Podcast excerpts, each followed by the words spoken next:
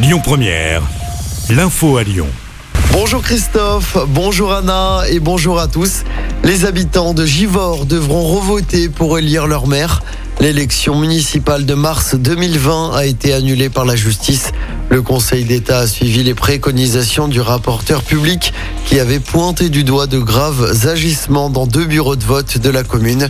L'annulation du scrutin avait été réclamée par l'ancienne maire de Givors, Christiane Charnet, battue euh, d'une vingtaine de voix par Mohamed Boudjelaba. C'était en juin 2020. Le programme de la fête des Lumières dévoilé le 8 novembre prochain. Le maire de Lyon, qui promet une édition grandiose cette année, dévoilera le programme depuis le musée des Beaux-Arts dans le premier arrondissement. Pour rappel, la fête des Lumières se déroulera du mercredi 8 au samedi 11 décembre prochain. L'actualité à Lyon, c'est également le deuxième et dernier jour du village des recruteurs sur la place Bellecour aujourd'hui. De 9h à 17h, une centaine de recruteurs vous attendent. Plus de 4000 offres d'emploi sont proposées. Une importante saisie cette semaine dans le quartier de la Guillotière à Lyon.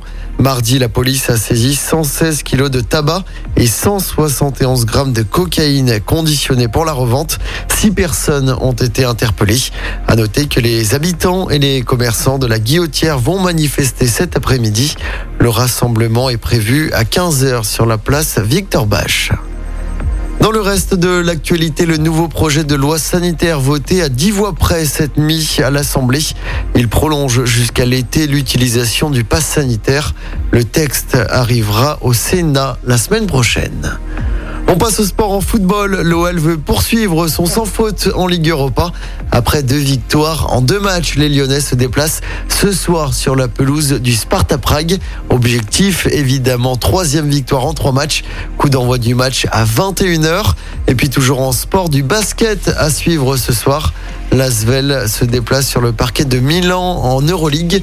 Début du match à 20h30.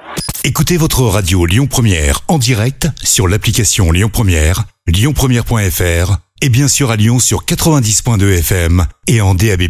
Lyon Première